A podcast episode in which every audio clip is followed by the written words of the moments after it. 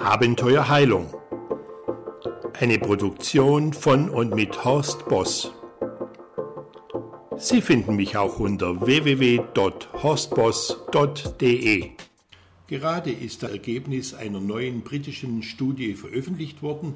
Und zwar haben die Wissenschaftler an der University of Southampton festgestellt, da, dass sich diese MRSA-Bakterien, die ja so gefürchtet sind, weil sie sehr resistent sind gegen alle möglichen Antibiotika und Desinfektionsmittel, dass diese ähm, Keime sich zerstören lassen durch Kupfer. Also wie haben sie es gemacht? Sie haben praktisch Fingerberührungen simuliert, indem sie diese Bakterien so auf rostfreien Stahl angebracht haben. Diese Bakterien haben dann längere Zeit überlebt und als sie dann mit Kupfer in Verbindung gebracht wurden, dann sind die Zellen sehr schnell abgestorben. Aber dabei ist natürlich auch die DNA geschädigt worden und das führt natürlich zwangsläufig zum Abbau und zum Tod der Zelle. Und äh, das kommt dann durch die Kupferionen und durch, die, durch den reaktiven Sauerstoff, Stichwort freie Radikale. Also es ist jetzt einfach so, dass Kupfer verschiedene Stellen der Zelle angreift und nicht nur die viralen und bakteriellen Pathogene abtötet, sondern auch das Nukleinsäure-Erbgut zerstört.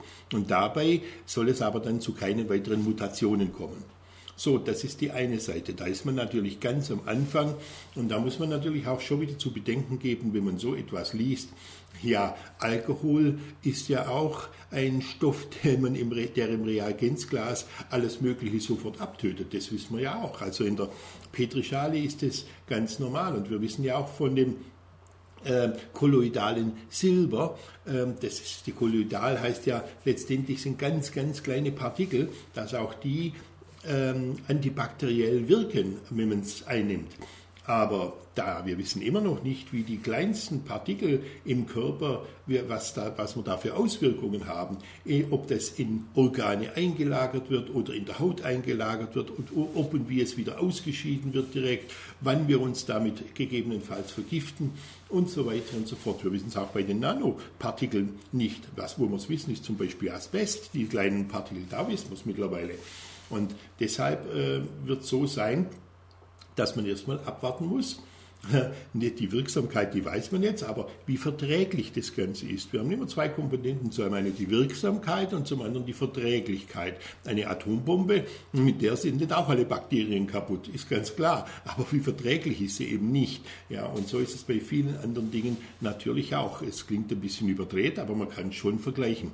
Deshalb ist es ja gerade schön, wenn solche Dinge am Anfang stehen und man noch gar nicht weiß, wie was zustande kommt und was daraus mal für ein Medikament wird oder auch nicht, wenn man heute schon etwas zur Verfügung hat. Und das haben wir ja.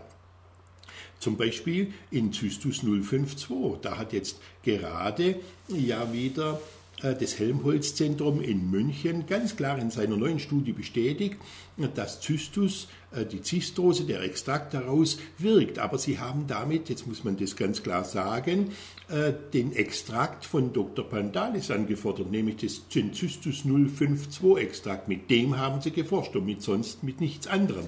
Und das ist wichtig einfach, dass man das weiß, weil es so hingestellt wird in der Öffentlichkeit, als man könnte jedes Zistus, äh, Zistrosenkraut nehmen. Und das kann man eben nicht.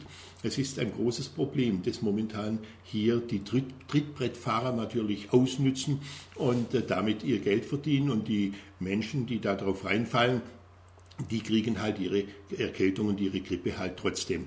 Dramatisch ist es natürlich gerade bei chronisch kranken Patienten. Und deshalb ist es aber trotzdem schön, wenn man das jetzt weiß, dass hier zusätzlich wieder geforscht wurde und das ganz klar festgestellt wurde von einem renommierten Institut. Also können wir doch darauf zurückgreifen. Die Pillen, die muss man lutschen, diese Presslinge sind Presslinge, die muss man lutschen. Dann entsteht der Film im Mundrachenraum und er schützt uns tatsächlich zum größten Prozentsatz äh, vor Viren, allen möglichen Viren. Das ist jetzt bestätigt worden. Und was natürlich auch schön ist, das ist das Cremo 058. Das ist die Variante hauptsächlich für äh, bakterielle Geschichten. Also wenn man sich mal damit befasst und mal sieht, was momentan am Markt ist und was wir wirklich haben, was günstig in der Apotheke zur Verfügung steht, ohne Nebenwirkungen, dann brauchen wir nicht lange zu warten und uns auf solche Artikel zu stützen, sondern wir haben sofort die Lösung.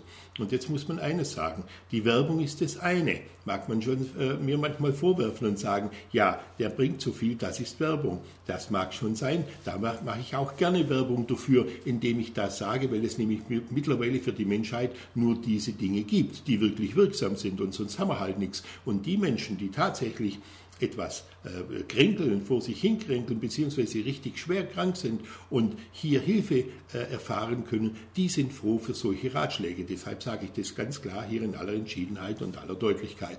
Wenn wir andere Dinge hätten, müssten wir die natürlich auch erwähnen, aber die haben wir nicht, wenn man ganz ehrlich ist. Also, dann kann man voller Zuversicht trotzdem in die in die Ferne schauen und kann sagen, wir haben etwas Natürliches ohne Nebenwirkungen.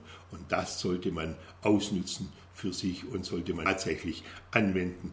Mit Sicherheit, mit sehr gutem Erfolg, wie mir immer wieder sehr, sehr viele Menschen, die ich gar nicht kenne, die meine Artikel lesen, aus nah und fern bestätigen. Und das ist immer schön, solche sowas zu hören. Und deshalb veröffentliche ich solche Dinge eigentlich recht gerne, weil sie jedem sofort und unkompliziert und relativ günstig helfen. Schön, dass Sie heute dabei waren. Über Ihre Beurteilung auf iTunes würde ich mich natürlich freuen. Und bitte empfehlen Sie diesen Podcast an Ihre Freunde und Bekannten schnellstens weiter. Dafür recht herzlichen Dank, Ihr Horst Boss.